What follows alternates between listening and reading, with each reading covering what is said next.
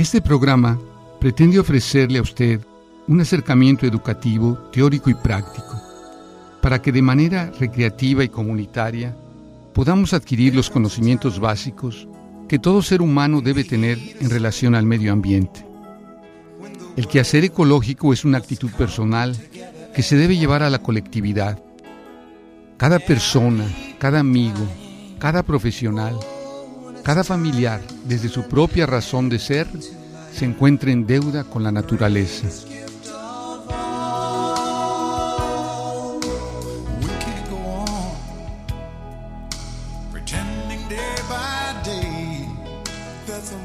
Mira la madre tierra, todos los pájaros cantan, todos los árboles se balancean, todas sus aguas te salpican. Ella se desenvuelve con gracia y belleza. Ella vive al ritmo del fuerte pulso de la vida.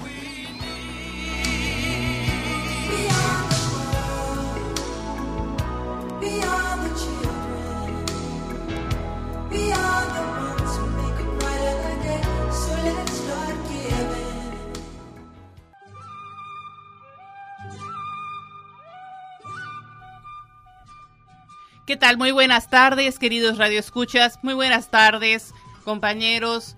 Esta tarde no nos puede acompañar la maestra Glena, pero nos acompaña la maestra Dea y tenemos una invitada muy, muy especial. Tenemos como invitada a la maestra Karina González Herrera, quien nos va a platicar sobre un proyecto de investigación muy interesante que ha hecho en el área de Yucatán y realmente inclusive ha recibido felicitaciones a nivel nacional y patrocinio a nivel nacional. Eh, pues esta tarde quisiera yo pues primero darle la bienvenida a mis compañeros y a la maestra Karina González Herrera, quien eh, presta sus servicios o quien trabaja principalmente en la UTM, en la Universidad Tecnológica Metropolitana de la ciudad de Mérida, en el plantel Santa Rosa y que esta tarde nos hace favor de acompañarnos. Muy buenas tardes, Dea. Buenas tardes, Karina. ¿Cómo estamos todas? Buenas tardes, bienvenida, Karina. Muchísimas gracias. Buenas tardes a todas. Sí, este programa eh, señala grandes aprendizajes. Muchísimas gracias. Pues esperemos igual sea un, aprendizaje para todos, incluyéndome a mí. Pues mira, eh, primero quisiéramos pedirte, Karina, que nos hagas el enorme favor de platicarnos un poco sobre pues todo lo que es tu lo que llamamos la biodata, ¿no? Nos platiques un poquito de eh, tus estudios, las investigaciones que has hecho, pues para poder centrarnos nosotros y nuestros queridos radioescuchas en pues todo lo que viene siendo quién eres y el honor que es para nosotros que nos acompañes esta tarde. Gracias.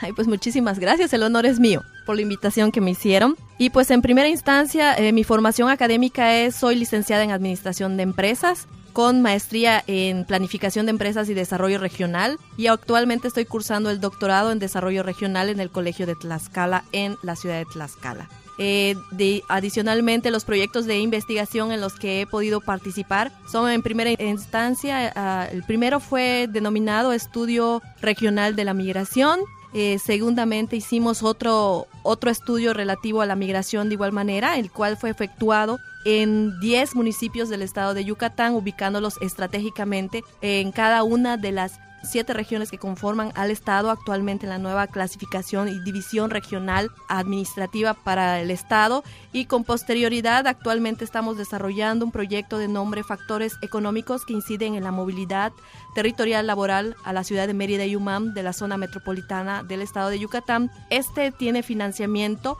de eh, CONACIT FOMIX y pues en este proyecto intervienen tres instituciones educativas. La primera pues es el Instituto Tecnológico de Mérida, seguidamente la Universidad Tecnológica Regional del Sur y obviamente nosotros que somos la Universidad Tecnológica Metropolitana. Y esto pues es un proyecto que jamás nos imaginamos ser financiado con eh, aportaciones de recursos federales y estatales, que es el FOMIX, pero realmente es una oportunidad para nosotros como profesores que intervenimos, en total somos ocho, y realmente estamos haciendo nuestro máximo esfuerzo para obtener los mejores resultados en materia de movilidad hacia la zona metropolitana, específicamente la ciudad de Mérida y Uma.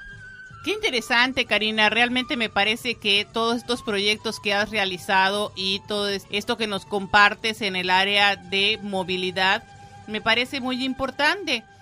Eh, me parece también interesante que nos platiques que formas parte de un colegio de profesionistas y quisiera que nos compartas este un poco a, qué se dedica este colegio de profesionistas.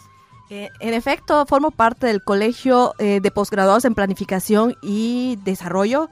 Este colegio está conformado por los egresados de la maestría una vez que obtienen el grado académico y que vamos buscando hacer con esta participación en este colegio, eh, primero que nada, difundir de alguna manera la formación que, que van teniendo los profesionales y la, el grado de, de, especialización que pueden tener ellos para que sus actividades puedan ser llevadas a cabo eh, de manera correcta y orientadas precisamente a las problemáticas tanto del Estado como a nivel regional. Esto es fundamental. La primera, una de las primeras actividades en las que pude colaborar fue precisamente el llevar a cabo y traer a conferencistas, buscando que esos conferencistas o este conferencista trajimos al doctor Sergio Flores. Y este conferencista fue aquella persona que buscó traer aquellos conocimientos adicionales, pero que mejoran la formación de los egresados de, del colegio y que forman parte del colegio.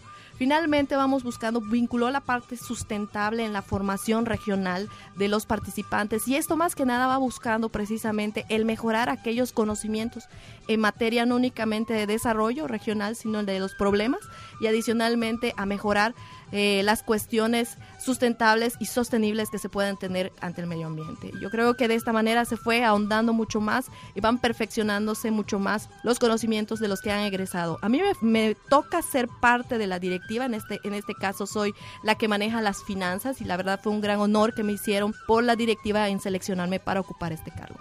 De verdad, qué interesante, Karina, qué oportunidad y a todos nuestros radioescuchas que, que estés aquí, que nos estés comentando y nos estés ampliando toda esta gama, todas estas posibilidades y todo lo que puede uno superarse en diferentes áreas.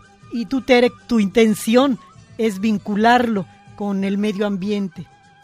Pues precisamente era lo que platicábamos antes de entrar al aire, que no podemos eh, considerar el desarrollo regional, no podemos considerar las migraciones, no podemos considerar pues de hecho ninguna de las situaciones socioeconómicas que se den en el Estado, en el país, en el mundo en general, si no tenemos pues precisamente un cuidado del medio ambiente enfocado a lo que viene siendo y bien nos decía eh, Karina, todo lo que tiene que ver con eh, la sostenibilidad y la sustentabilidad relacionado con el medio ambiente.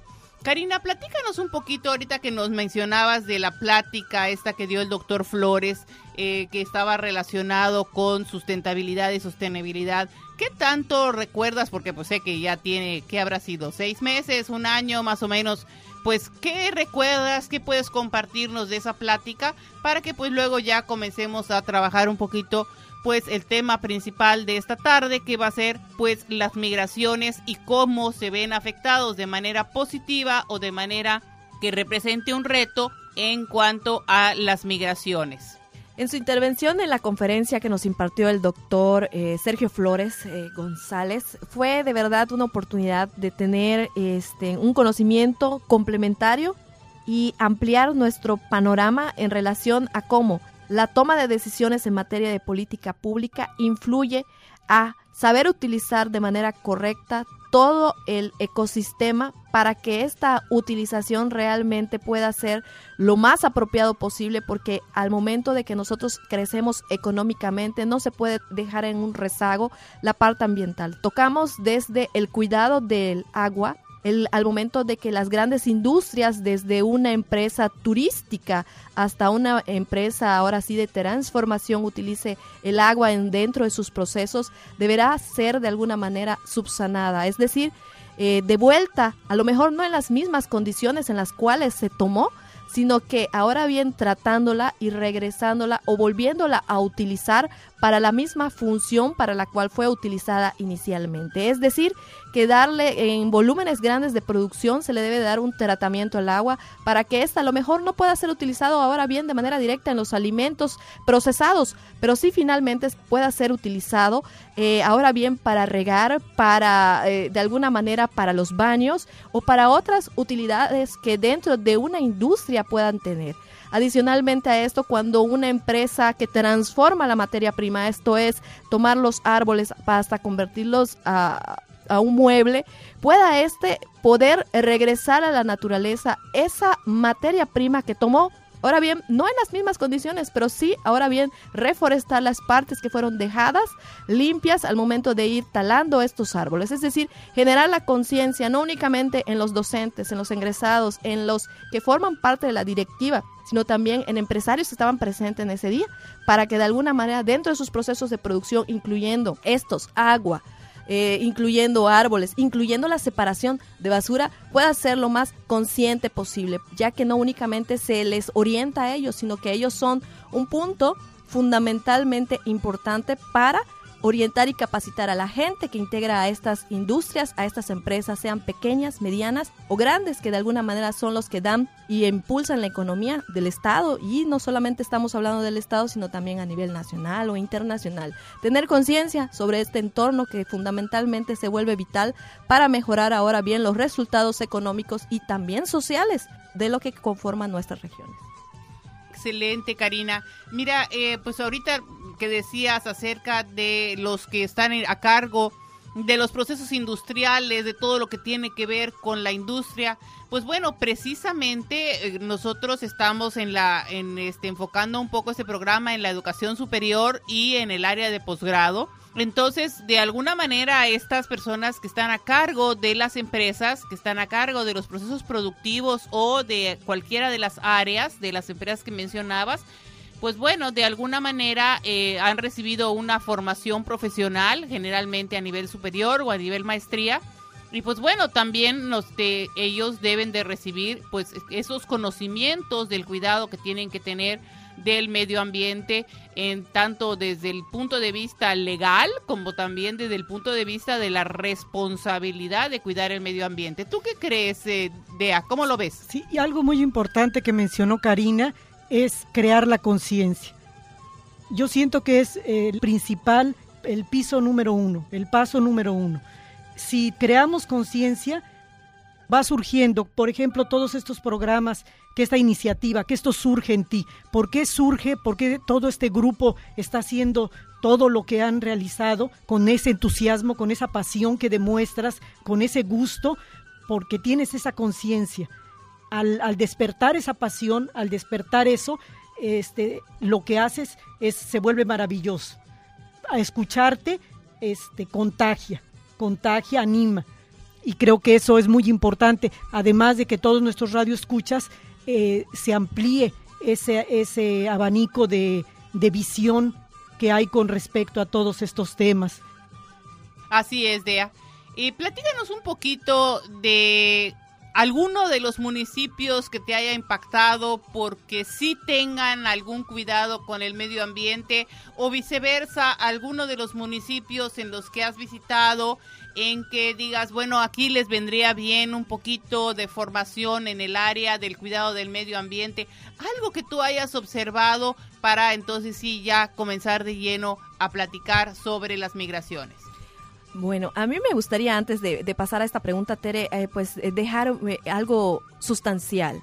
Eh, el colegio de posgraduados hoy por hoy está naciendo, está buscando tener ese espacio dentro de la sociedad y yo creo que dentro de esto está mejorar las acciones y formalizar y fortalecer aún más el conocimiento de los que integran este, este colegio. Sin embargo, todavía nos falta. Yo creo que somos nuevos, estamos naciendo, estamos formándose, estamos ayudando a formar y todavía hay acciones por hacer. No siempre vamos a tener una gran posición, pero creo que es lo que futuramente estaremos buscando en un corto, mediano o largo plazo. Y yo creo que sería lo ideal para el colegio que dentro de estos procesos se fortalezca y sea más reconocido o conocido este nombre que vamos teniendo. Y pues bueno, es una de, uno de los objetivos que va formando este colegio. Y dando respuesta a, tu pregunta, eh, tengo la oportunidad, gracias a Dios, de conocer los 106 municipios del estado y esto la verdad lo presumo mucho. Lo presumo mucho y puedo señalarte los últimos, eh, dentro de los últimos municipios que he visitado, que son los más lejanos a lo que es la zona metropolitana de la ciudad de Mérida, son precisamente el municipio de Tatsiu, el municipio de Chaxinquín y el municipio de Peto. Estos tres municipios últimos, que colindan precisamente con el estado de Quintana Roo, en la zona sur, yo puedo señalar que de estos tres municipios, el que me parece a mí mucho más eh, limpio, podemos decir visiblemente, al momento de llegar y puedes tener hasta una sorpresa al momento de llegar a este municipio, es precisamente el municipio de Chaxinquín. ¿Por qué lo veo limpio llegando? Simple y sencillamente porque los pobladores al momento de que tú llegues, el parque está totalmente en perfectas condiciones, aun cuando estos dos municipios, tanto Chaxinquín como Tatsiu, son los que se encuentran con el mayor alto índice de marginación a nivel estatal. Entonces, el llegar a Chaxinquín, yo me imaginé de verdad encontrar en otras condiciones la infraestructura que son calles, la limpieza, eh, eh, el cuidado a, a, todo lo que conlleva este espacio, ¿no? Sin embargo, realmente fue muy grato llegar allá y encontrar en otras condiciones tanto la infraestructura como los espacios totalmente limpios de los parques, de las calles, y eso me llena de satisfacción. Eh, algo que pude observar en estos municipios es precisamente que en las escuelas, tanto primarias como secundarias que se encuentran acá, las madres de familia intervienen y colaboran y los alumnos de igual manera en la limpieza. Esto no es que ellos agarren su, su escoba y empiecen a limpiar, sino que posiblemente orientan a los niños, los profesores de allá los orientan y les dan a conocer que es importante tener la basura en los lugares adecuados para que esto visiblemente pueda estar lo más atractivo posible. Entonces, esta imagen que yo me llevo de estos municipios, yo creo que es fantástica, porque aquí yo creo que se están haciendo precisamente con la idea y con los, la verdad yo, yo valoro mucho el esfuerzo que hacen las maestras de educación primaria, preescolar, secundaria, porque están creando la conciencia más grande que alumnos de bachillerato o nivel profesional ha perdido. Entonces, yo creo que se está haciendo un gran trabajo allá y, creo fundamentalmente en dónde intervienen es en la conciencia dirigida precisamente a estos alumnos, los profesores, y adicionalmente a esto, no únicamente en la separación de basura, sino que también ellos ayudan a que en los traspatios de las instituciones educativas, podrían ser secundaria, planten alguna de lo tradicional en la región. Pues, podría ser rábano, cilantro, qué sé yo, pero lo he visto y eso es fantástico. Y ves el esmero que hacen tanto los alumnos como los profesores para que se logren estos objetivos. Y realmente se vuelve grato para mí estar en esos municipios e identificar de manera clara que pueden estar en rezago económico con respecto a los 105, 106 municipios del estado de Yucatán. Sin embargo, no queda en precariedad en la cultura que ellos van teniendo desde pequeños. Y eso de verdad resalta mucho más. Contrariamente, podemos decir que en la ciudad de Mérida todavía te encuentras una, un papel volando, cuidado y lo vayas a majar y se te atora en tu vehículo y te lo echa a perder. Entonces todavía ahí tú puedes encontrar y estar en contacto total con esos enormes árboles que a lo mejor ya no encuentro atrás de mi casa, porque ya los espacios son reducidos. Entonces todo eso tú dices, wow, qué diferencia existe de la ciudad de Mérida a estar allá, ¿no? Y es parte mucho de la concentración humana que ya estamos teniendo aquí en la ciudad de Mérida por la gran atracción que va teniendo la ciudad de Mérida para los pobladores, porque aquí tenemos concentrado a más del 50% de las empresas a nivel estatal. Y realmente para mí es fructífero presumirlo, porque a lo mejor no todos tenemos la, la posibilidad de ir a esos municipios. Es mi estudio, yo voy a ir, yo voy. Y estoy en contacto ahí con las personas y de verdad resulta sorprendente ver que aquellos municipios que se encuentran en rezago económico con respecto al total de los municipios del estado se encuentran en mejores condiciones de conciencia ambiental que nosotros aquí en el estado, en Mérida, Yucatán. Contagias, Karina. La verdad que, que nos transportaste, nos transportaste a ese lugar.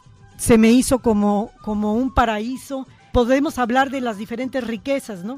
Se busca una riqueza material, en, lo urbano es muy diferente, pero pierdes, eh, se va perdiendo y se va empobreciendo esa riqueza del contacto con la naturaleza. Entonces ellos eh, han logrado ese, esa riqueza con lo que realmente vale la pena. Así es, en efecto, y de verdad allí tú puedes cruzar la calle sin tener temor de que te maje a lo mejor un camión o un, un vehículo, lo que puede a lo mejor majarte un momento dado y escasamente sería una bicicleta o un triciclo, ¿no? Y eso es la calidad del aire que se está respirando en el interior del estado. El oxígeno tan limpio, a lo mejor nosotros no carecemos de un oxígeno contaminado aquí en la ciudad de Mérida. Sin embargo, eh, tú te das cuenta en el centro de la ciudad del gran calor que se siente, ese calor, ahora bien, se transforma precisamente porque en el primer cuadro de la ciudad los árboles únicamente están asentados en la Plaza Grande y contrariamente de todo el entorno que nos está rodeando, ya son, a lo mejor no son las edificaciones que podemos encontrar en el DF, pero ya son edificaciones y los espacios llenos de vegetación se perdieron en lo que es el centro de la ciudad de Mérida. Ahora bien, te vas a un municipio y en el, centro, cercano al centro, están esos grandes árboles en los cuales tú todavía puedes respirar ese aire, ahora sí, lo más puro posible y lo que realmente te llena de tranquilidad y paz que en muchas ocasiones es lo que buscamos, los que estamos siempre realizando actividades y queremos descansar. Yo creo que si quieres descansar no tienes por qué irte a otro lugar que no sea el interior del estado del Yucatán. Qué lindo, Karina. Algo que también me llamó la atención es la vinculación que mencionas que hay entre, entre los alumnos, las familias, la comunidad. Eso es, eso es fundamental, que se trabaje en comunidad, que, que se busque un bien para todos. Y sí, dan ganas de estar en, en, esa, en esos municipios, en, esas, en esos paraísos. De verdad, para mí sí son unos paraísos, porque estos paraísos de verdad te llenan de tranquilidad y de paz, que a lo mejor es lo que vamos buscando nosotros que estamos eh, un poco ocupados a veces, pero también es algo importante que tomemos en consideración, que los municipios, no por ser municipios, carecen de conciencia ambiental las personas, sino que a lo mejor no tienen el, suficiente personal para que en su totalidad estos municipios puedan estar lo más limpios posibles. Es decir, se requiere del personal que ayude y colabore precisamente para lograr este esfuerzo a nivel municipal. Entonces, cuando hay a lo mejor es cuando decrece eh, el aspecto o imagen que estos municipios puedan tener. Sin embargo, de los municipios antes señalados no tengo, pero ahora sí que ninguna queja. Tampoco puedo tener queja de municipios como Tzam, Cenotillo, etcétera, a los también hemos tenido la oportunidad de visitar y bueno, pues finalmente son municipios eh, totalmente bellos, limpios, tranquilos, en donde podemos estar ahora sí más que en contacto con la naturaleza, estar en contacto con la sociedad, con nuestros pobladores y finalmente tener la conciencia y tener el panorama totalmente real de las condiciones tanto económicas, sociales y ambientales en las cuales se van están presentando estos municipios.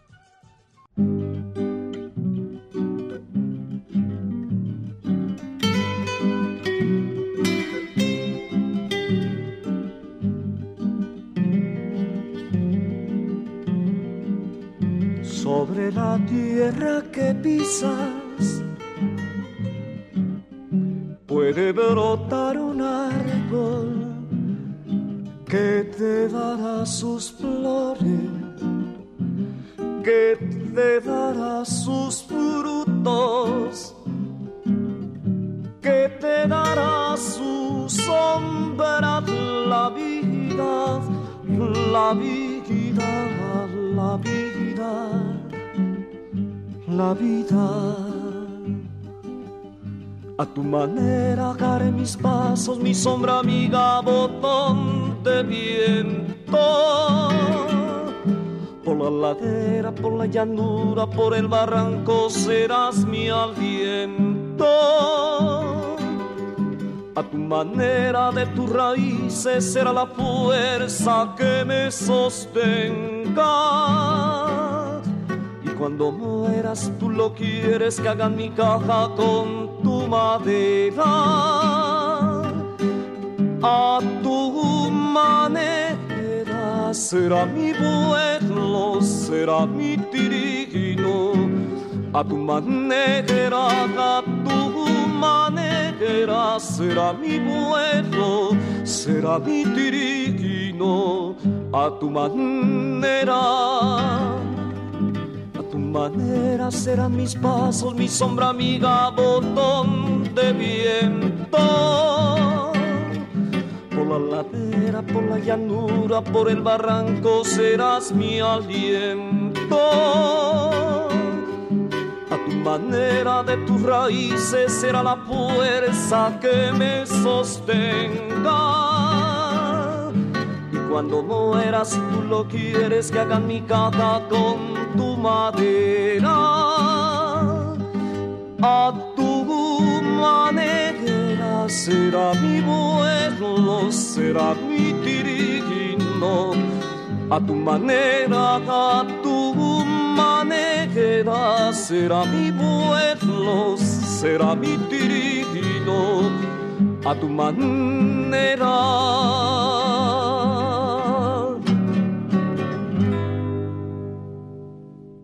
Excelente, Karina. Realmente, pues, nos de veras, como decía Dea, nos estás transportando a un mundo maravilloso, a un mundo que casi podría uno decir que ya no hay, que ya no existe, que ya no tenemos la posibilidad de estar en, eh, en, no sé, en ese, en ese contacto con la naturaleza y aún aquellos, pues, probablemente municipios que están un poco más cerca del área metropolitana de la ciudad de Mérida, pues creo que aún esos todavía conservan parte de ese ambiente, de ese calor, de ese cuidado con el medio ambiente que es tan hermoso y tan importante. ¿Y qué es lo que tú has observado? ¿Cuál es la actitud de algunos otros municipios con respecto al cuidado del medio ambiente y a la formación que reciben en las escuelas acerca de esto? ¿Qué nos puedes contar, Karina? Bueno, de que existe una vinculación a nivel municipal con respecto a lo que es eh, la orientación, asesoría y seguimiento que los docentes hacen de manera directa con eh, las instituciones, porque como los municipios son pequeños, tienen mayor cercanía con las autoridades municipales y en dentro de sus labores yo creo que esa, esa vinculación del primer orden de gobierno, institución educativa con el municipio realmente se vuelve cercano y fructífero. Es decir, que en un momento dado cuando estos municipios solicitan ahora sí apoyo, orientación, asesoría o capacitación por parte de, de alguna autoridad municipal, esta se da a lo mejor de una manera inmediata, pero sí se les proporciona ahora bien a las instituciones educativas para mejorar ahora bien los resultados que se van, que se van dirigiendo hacia los alumnos que integran lo mismo. Podemos hablar a nivel preescolar, en donde las maestras de verdad que yo creo que hacen el mejor de los esfuerzos con estos niños para que ellos realicen actividades para conmemorar ahora sí a la madre tierra, para estar cercanos, para enseñarles a plantar y tratar a un arbolito. Bueno, es fantástico esto. Yo, yo de verdad cuando voy a estos lugares yo me siento totalmente en otro espacio y realmente me alucina mucho el poder, el poder estar viendo estas situaciones que finalmente son una formación más para nosotros como profesores. Y Karina, esa sensación, esa vivencia, ese sentir de la naturaleza que manifiestas así tan, tan evidentemente, eso es lo que lo que se busca que tengamos cada ciudadano en cada escuela, entre las familias, con sus comunidades, que se despierte. Se presentó un proyecto de, en una escuela de Sembremos Amor por la Naturaleza. Cuando ya lo tienes tan cercano, cuando tú estás conviviendo con ese árbol, cuidando esas plantas, sintiendo la riqueza de, del agua, creo que va teniendo esa transformación y vas llegando a sentir lo que tú sientes que es muy diferente que lo que se pueda decir teóricamente puede sonar el discurso muy muy lindo, muy bonito. Sin embargo, escucharte se siente, se vive que tú disfrutas estar en un en una comunidad. Sí, de hecho es lo que dicen, a ti te gusta estar mucho en los municipios, realmente sí, me encanta estar en los municipios. Sin embargo, aquí algo importante que me gustaría destacar es precisamente que cuando un niño de preescolar, primaria o secundaria va y siembra su propio árbol, él se encarga de hacerle o de recordar a la mamá de que se necesita ponerle agua. Entonces realmente eso es lo que se vuelve más motivante yo creo para los mismos niños porque ya lo, lo vuelven, como usted decía, parte de, de ellos. Es mi árbol, mamá, hay que ir a ponerle, hay que ponerle agua, hay que ponerle piedritas. ¿Cómo quedó después de esto? Entonces ya ellos se apropian y le, sienten que les pertenece eso que pudieron ir a plantar en el espacio. Como, como decía Alberto Cortés, ¿verdad? Mi padre y yo lo plantamos en el límite del patio. Qué bonita Donde comienza la casa. Qué bonita canción, claro que sí. Pues no sé si quieres hacer algún comentario sobre lo que nos ha compartido este ahorita Karina. Dea, ¿quieres que tratemos de pasar a, la parte de la migración? ¿Alguna otra cosa que nos puedas eh, compartir, eh, Karina? Sí, escuchándola, quisiéramos que se alargara el programa y creo que a lo mejor va, va a hacer falta su presencia eh, en otro programa porque creo que tiene mucho que compartirnos y mucho que compartir con los radioescuchas porque ellos se siente a través de la voz, ella transmite ese, esa sensibilidad que tiene el que está cerca de la naturaleza el que ama a su medio ambiente y ama, como dices, a la madre tierra. Y bueno, eh, finalmente podemos decir que no únicamente es reforestar plantando estos árboles, sino también ese cuidado al agua. Yo creo que se cuida mucho más y mucho mejor, ahora bien, aún utilizando nuestros términos tradicionales más y mejor en los municipios. Precisamente esta, esta agua en su calidad porque eh, al momento de hacer conciencia con estos jovencitos, realmente yo sigo sorprendida con esto, al momento de hacer conciencia con estos jóvenes, estos niños, ellos de verdad que utilizan de mejor manera esta agua que nosotros en la zona metropolitana desperdiciamos sin conciencia. Vamos teniendo mucho más conciencia, el esfuerzo se ve mucho más amplio, mucho más grande en esos municipios que nosotros mismos que estamos aquí en la zona metropolitana de Mérida que contrariamente a lo que pensamos, eh, consideramos que nos sobran, ¿verdad? Que nos sobran los, los recursos naturales, que nos sobra el aire, que nos sobra la tierra, que nos sobra el agua y que podemos este, utilizarla de cualquier manera, cuando contrariamente realmente es un esfuerzo muy grande el que pueda llegar el agua potable hasta la casa, hasta la comunidad, hasta la escuela, que con solo abrir una llave nosotros podamos tener acceso a este recurso que es realmente invaluable. ¿No crees, Dea? Claro, y como dice Karina, hay unos investigadores y han salido algunos libros en los que menciona que los niños de este tiempo están teniendo déficit de contacto con la naturaleza.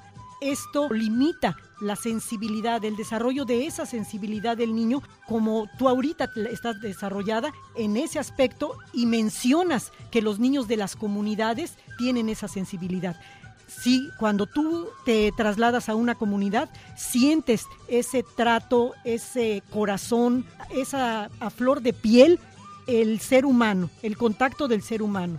Eso sí se ha podido, lo hemos comentado en otros programas, qué, qué valioso es. Sí, de hecho, esta carencia a lo mejor eh, se refieren precisamente estos investigadores a la carencia del contacto de los jóvenes y de los niños precisamente aquí en la ciudad de Mérida o en las grandes ciudades, que es donde difícilmente vamos a poder tener contacto con esta naturaleza, con la mejor cercanía del entorno que nos va rodeando y que se vuelve fundamental que esté en las mismas condiciones o en condiciones similares a las cuales nosotros lo estamos teniendo. Yo creo que ahí los investigadores no niegan tampoco puedo ir en contra de lo que están diciendo porque hay una investigación previa. Sin embargo, podemos decir que depende del espacio y del territorio en donde se haya llevado a cabo esta investigación y normalmente es, identificado en las capitales de los estados, estas situaciones no en los municipios, que es precisamente en donde yo estoy maravillada precisamente con estos resultados que vamos teniendo. Entonces es, un llamado a, las escuelas, a los maestros, a los padres de familia, que busquemos el espacio que los niños puedan tener ese contacto, el adolescente que está en una etapa tan importante, que es como un volcán en erupción, si lo acercas a un ambiente de naturaleza, a un cenote y lo dejas que escriba un poema, algo que le nació, que le surgió, estás sacando lo que de verdad un adolescente, eh, tantos valores y tanta sensibilidad, tanto amor para él mismo que lo está necesitando y facilidad para encontrarse con su yo en una asignatura de las secundarias, creo que es la asignatura de ciencias, no sé en qué secundarias ya se está implementando, dentro de estas asignaturas ya van buscando que se diseñen proyectos para utilizar o reutilizar aquellos contaminantes, ya sea envases Tetra Pak, etcétera, para ser reutilizados o utilizados de nueva manera para ahora bien no ir deteriorando, ya ven que un este un una bolsa puede durar hasta 100 años eh, y no se, todavía no se desintegra. Entonces, para volverla a utilizar, entonces están diseñando proyectos para que estos, estos jóvenes vayan pensando ya más o de mejor forma en la sustentabilidad, es decir, poder tener en las mismas condiciones, pero ahora bien todo lo que podemos utilizar y reutilizar, porque ah, tuve la oportunidad de estar en la evaluación de, del Premio Estatal Juvenil de Ciencia no, hombre, me quedé maravillada. Niños de secundaria enseñándome a mí casi, casi cómo transformar, utilizar, reutilizar y aparte vincularse con sus directores para lograr objetivos que realmente les premien este esfuerzo, ¿no? Entonces realmente es maravilloso estar cerca de los jóvenes, conocer lo que los jóvenes hacen. Realmente ahí viene una potencia importante que nosotros ya, como gente que va llegando en los niveles de formación superior, realmente dices, órale, ahí viene un gran camino y eso es fundamental, ¿no? Dentro de la ciencia también se puede hacer investigación en donde se pueda concientizar a los pobladores, a los jóvenes y finalmente saber que estos jóvenes no se están quedando totalmente fuera de un espacio de conciencia, ¿no? Sino totalmente están siendo involucrados en algunas asignaturas, no en todas, claro está,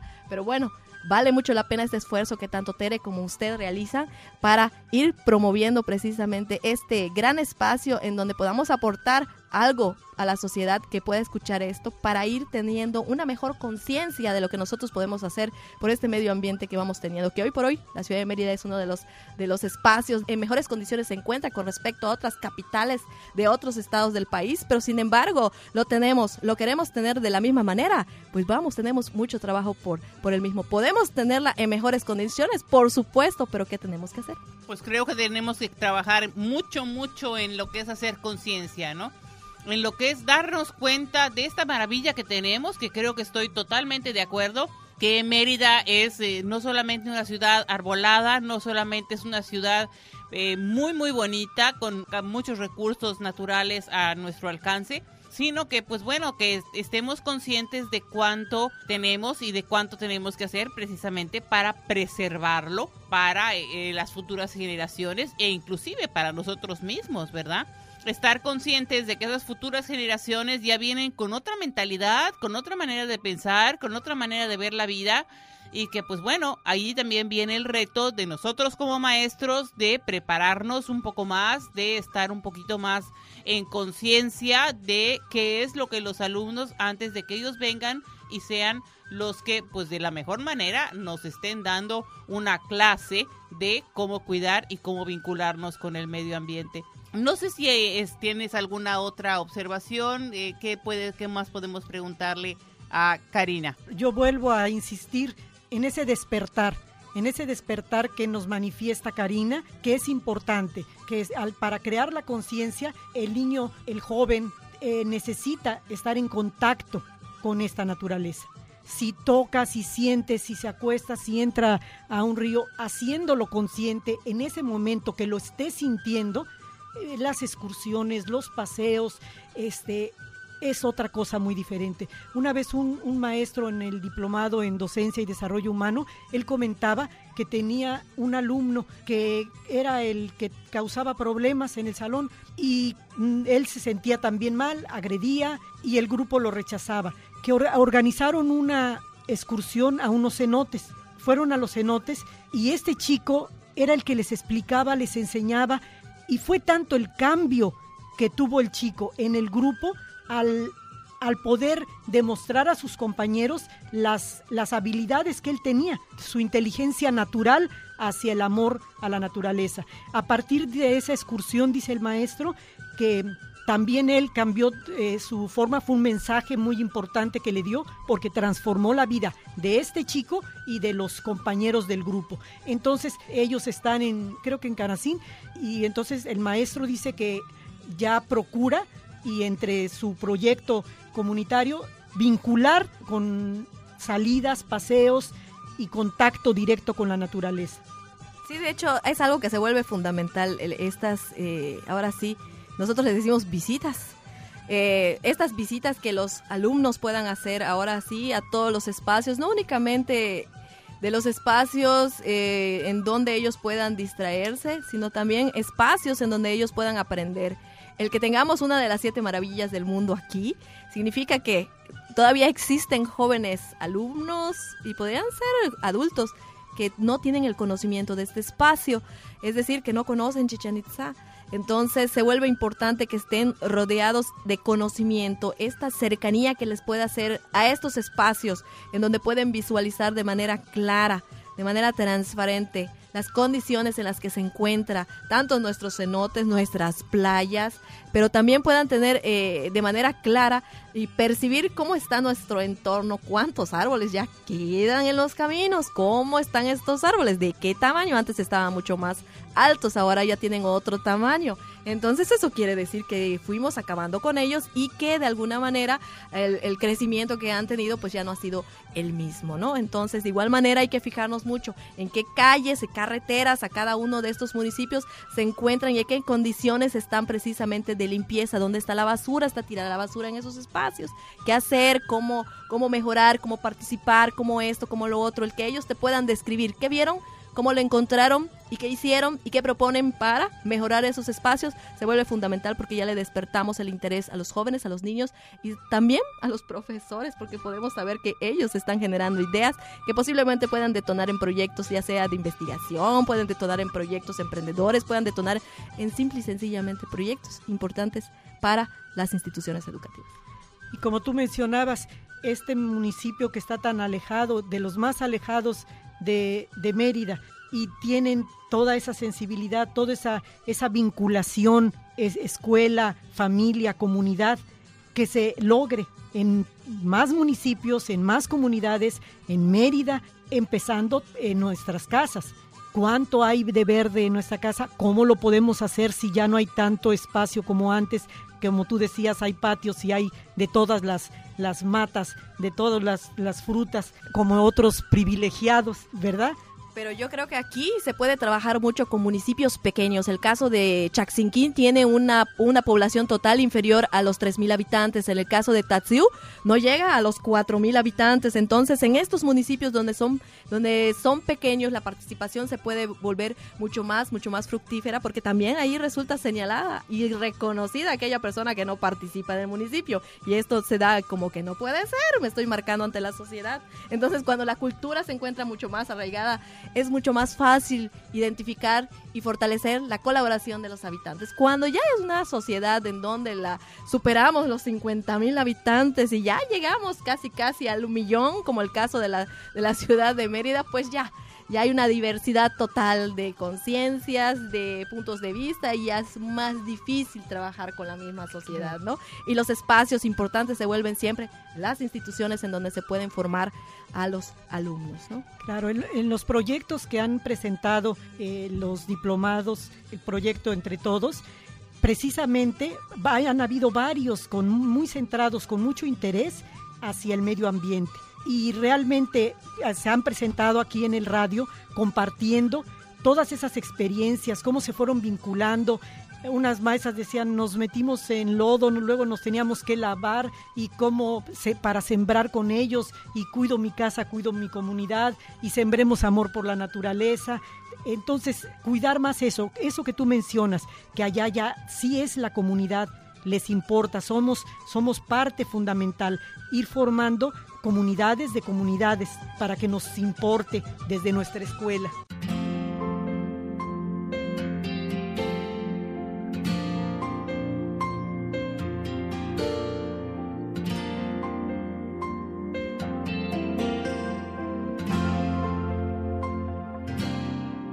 Mi madre y yo lo plantamos en el límite del patio, donde termina la casa fue mi padre quien lo trajo, yo tenía cinco años y él apenas una rama.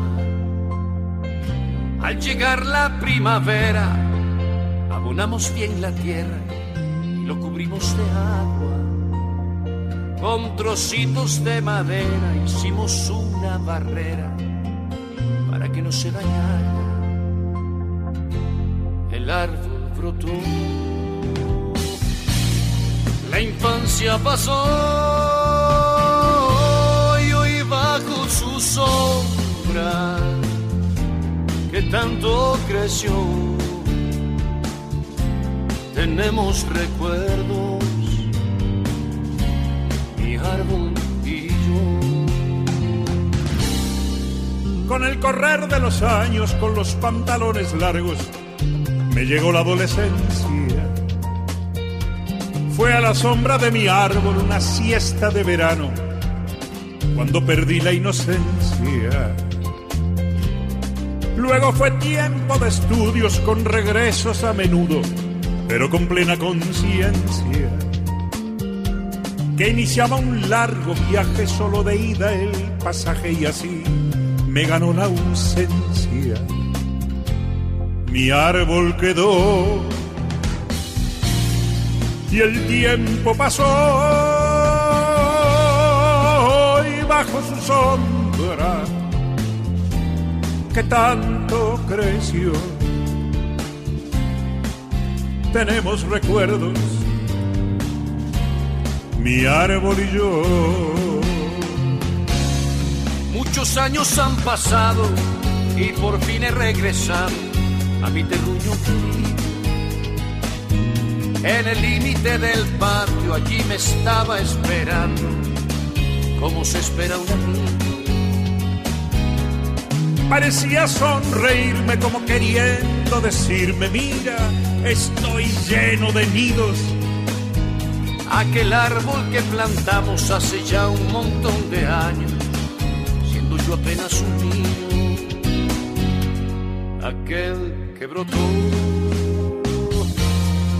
el tiempo pasó, mitad de mi vida con él se quedó. Y hoy bajo su sombra, que tanto creció, tenemos recuerdos. Mi árbol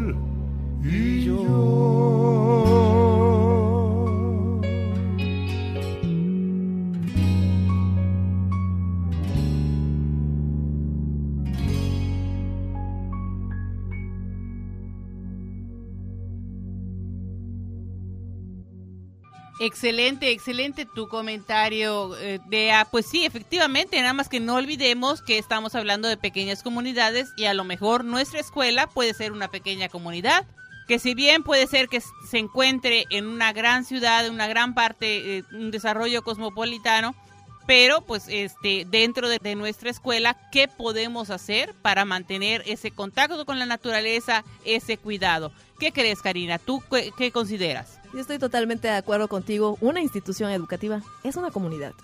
Totalmente de acuerdo. ¿Por qué? Porque es cuando tú tienes la oportunidad como profesor de formar y fortalecer estos conocimientos y ayudar con un granito de arena en cada una de las asignaturas a tener conciencia en relación al cuidado y mejoramiento de las condiciones del medio ambiente. Yo creo que fundamentalmente podemos intervenir los profesores que impartimos cátedra en alguna institución, indistintamente el nivel que sea esta, el que nosotros podamos vincular alguna de las asignaturas, algunos temas con la importancia que va teniendo ahora bien cuidar los espacios que nuestro entorno y que nuestro ecosistema van teniendo. Desde todavía existen familias que van quemando su basura en los traspatios aquí en la ciudad de Mérida. Sí. Entonces podemos decir desde esto cómo está contaminando este humo y cómo evitarlo, hacia dónde y cómo le debemos de hacer, posiblemente con esta orientación que los profesores puedan ir dándole. No estoy eh, señalando que dejen de cambiar sus temas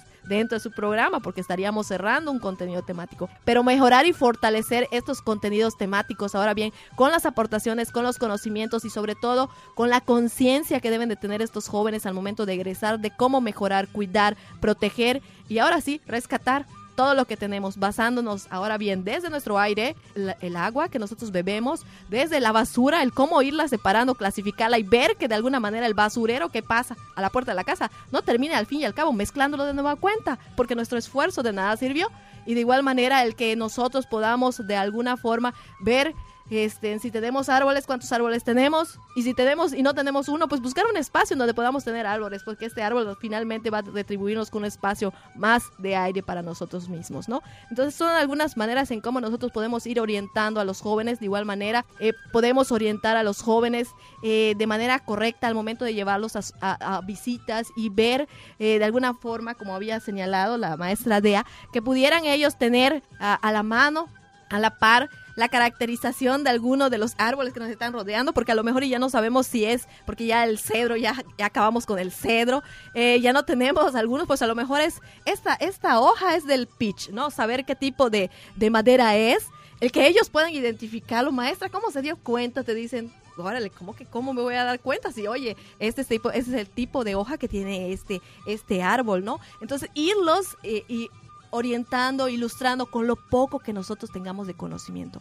Y adicionalmente, yo creo que se van generando día a día programas eh, educativos en donde van integrando esta conciencia ambiental y dentro de estos programas educativos ir fortaleciendo. Yo creo que Tere está haciendo un gran esfuerzo en su investigación de tesis en donde dice hay que concientizar a esos maestros y obviamente yo estoy totalmente de acuerdo con esto porque en muchas ocasiones nosotros no sabemos reutilizar desde el momento de la enseñanza de cátedra. No podemos, no sabemos reutilizar estas hojas que nosotros hemos impreso y ya las tiramos y rompemos y las tiramos a la basura, pudiendo utilizar la contraparte para otros, otros usos, ¿no? Entonces, desde esa manera, ir orientando a cada uno de, de los profesores de nosotros mismos, irnos orientando con los pocos espacios que no son siempre de trabajo, pero sí de mejor conocimiento para cada una de nuestras cátedras. Y nosotros como profesores en muchas ocasiones, y aunque ustedes digan, no puede ser, así es, creo que somos una imagen importante para el alumno. Porque ellos finalmente, a ellos les damos finalmente una imagen. Y esa imagen puede ser buena, regular o mala. Pero si les damos no únicamente una, una imagen de conocimiento de una asignatura, no les damos una imagen de conocimiento de una asignatura y de un manejo ordenado, sistemático y sustentable de todo lo que nos rodea, creo que tendremos ahora bien un mejor fruto para el mercado laboral. Y una imagen de un ser humano, de un maestro, como dice el maestro Mauricio Robert Díaz, un maestro con rostro humano. Yo creo que sí, porque finalmente te, terminan identificando como la maestra de matemáticas. Y no es la maestra de matemáticas, sino que es la maestra que finalmente me pudo orientar y que se llama, a lo mejor, Karina, o a lo mejor se llama Dea, o a lo mejor se llama Tere. Entonces, el que no tengan la imagen de la maestra de matemáticas, de la maestra de inglés, de la maestra de expresión oral y escrita, sino que tengan la imagen del profesor que les ayudó, que les mejoró aquella visión que podían tener de nuestro entorno y que finalmente les contribuyó con su poquito grano de arena de aquel conocimiento de bases teóricas que contribuimos nosotros en su formación. A lo mejor no es total conocimiento, es el aprendizaje total.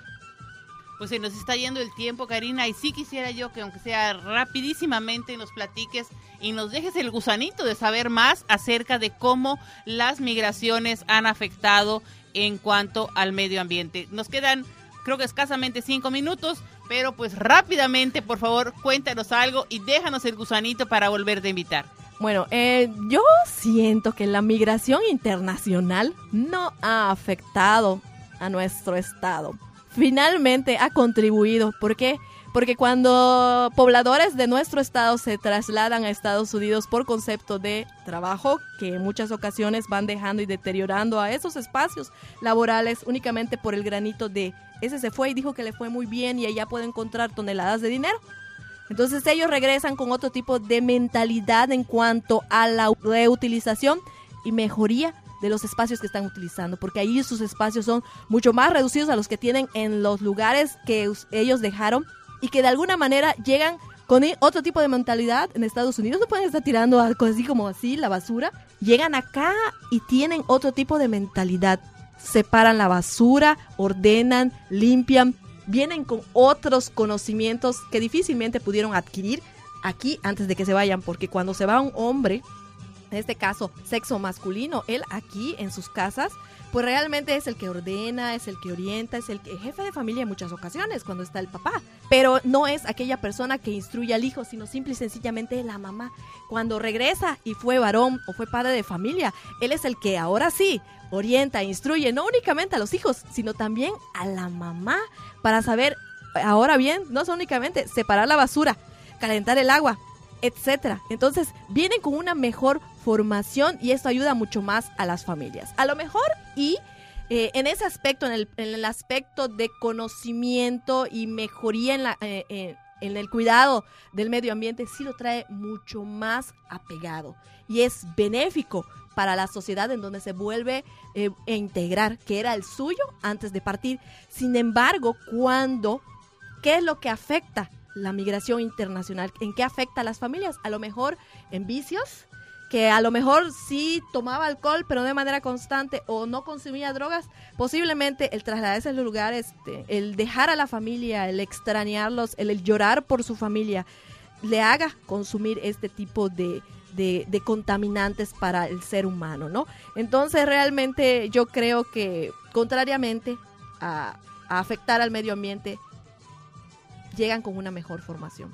Pero lo que es en relación a su personalidad en cuanto a la transformación y pérdida de cultura. Si hay una pérdida de cultura, hay una transformación de la cultura, hay una pérdida de valores, eso sí, hay una pérdida de valores, hay una transformación de la cultura del ser humano y de igual manera hay una hay una contaminación del individuo al momento de ingerir otro tipo de sustancias que podrían ser dañinos para la salud. Entonces ahí está la, el plus y el contra, que posiblemente pese más el contra que al plus, pero finalmente la economía de esas familias mejora subsiste precisamente por ese dinero que envían a sus familias que son las remesas. Y si ellos partieron es precisamente por la carencia de esos ingresos que no pueden obtener ni en sus lugares de origen ni en nuestro estado y que ven como un objetivo irse a Estados Unidos. Entonces pesa mucho más el deterioro que se le puede dar al individuo, pero ¿qué traen ellos para nosotros? Entonces ellos traen una cultura que posiblemente sea transformada, pero traigan una cultura de cuidado en relación al medio ambiente. Pesa más la parte mala, pero no al 100%. Y esto no todos los individuos lo traen. Entonces, si valoramos cuántos individuos vienen con esta formación, ahora sí, de mejoría en la parte del cuidado, protección, conservación, reutilización de todo lo que tenemos, y cuántos individuos vienen con, ahora sí, este, adicciones. Si vemos esto y podemos hacer una comparación, podemos decir que eh, viene un, equilibrio importante, porque no siempre hay malicia en los seres humanos y esta malicia puede ser mejorada simple y sencillamente cuando tenga un buen cauce. Yo creo fundamentalmente que si se van es porque tienen unos objetivos positivos para su familia, que no siempre se logran y se consiguen a donde ellos se dirigen, pero finalmente es por un objetivo benéfico y esto es el gran esfuerzo que yucatecos hacen para irse a Estados Unidos. Hoy por hoy yo podemos decir que hay una inversión ya para que ellos se vayan de 40 mil a 55 mil pesos para cruzar la frontera. Y esta cantidad de dinero, ¿cómo la buscan? ¿Qué dejan? ¿Qué empeñan? ¿Qué venden? Y bueno, ¿cuáles son las condiciones en las cuales se quedan las familias? Y bueno, yo nada más les dejo con este, este lema. Si tú quieres a tu familia, no la dejes. No te arriesgues y trabaja por ella, porque una familia yo creo que es lo más importante. Yo creo que al fin y al cabo no, no sería hoy la persona estudiosa, a lo mejor responsable laboralmente, que soy, sino es por mi familia. Y yo creo que lo principal es la familia. Yo recomendaría a la gente de los municipios que no la deje, que busque trabajar en ella, que busque las opciones que tenemos en nuestro estado antes de tomar la decisión de irse a Estados Unidos. Muchísimas gracias, Karina. Realmente ha sido muy interesante y estoy segura que todavía tienes muchísimo que compartir con nosotros. Ha sido un programa fantástico. No sé cómo lo ves tú, Dea. Sí, yo la verdad me dejas maravillada. Me diste así en mi toque porque la naturaleza, la música, eh, los poemas, eh, la lectura, todo eso este, es parte, parte de mi esencia y enseguida se siente, se siente con tu presencia, con tu forma de hablar, que vives lo que estás diciendo. Así es, siempre, siempre me dicen eso, tú contagias, a veces sí contagio, espero que sean cosas positivas nada más. Y pues muchas gracias a ustedes por invitarme, Tere, te agradezco muchísimo la invitación el día de hoy. Dea, muchísimas gracias por la entrevista, por tus palabras, realmente también me terminas motivando. y Tere, pues siempre ha sido mi admiración, como siempre, en todo lo que hace. Y pues bueno, finalmente yo los invito a todos ustedes a que la conciencia no únicamente la transmitan los profesores, sino también lo transmitamos nosotros como individuos involucrados en una sociedad y esta sociedad no se vuelve importante sin nosotros, nuestra participación y nuestra, nuestra permanencia dentro de la misma. Siempre tenemos voz, siempre podemos tener voto, pero ¿qué hacemos para que se escuche, no? Finalmente, el esfuerzo de cada individuo se ve reflejado en los resultados que él mismo va consiguiendo a partir de su esfuerzo. Entonces, si queremos tener un resultado, esforcémonos para lograrlo. Muchísimas gracias. Nos despedimos, no sin antes pedirles que pasen por nuestra página que tenemos en Facebook, Planeta Azul, y nos dejen sus comentarios, nos escriban al correo electrónico que hemos hecho para ustedes, eh, azulyucatán.gmail.com. Nos despedimos, Tere Gulotti. Karina González. Dea Isabela Álvarez Díaz. Gracias a Carlitos por estar en los controles. Gracias a todos ustedes por escucharnos. Hasta luego.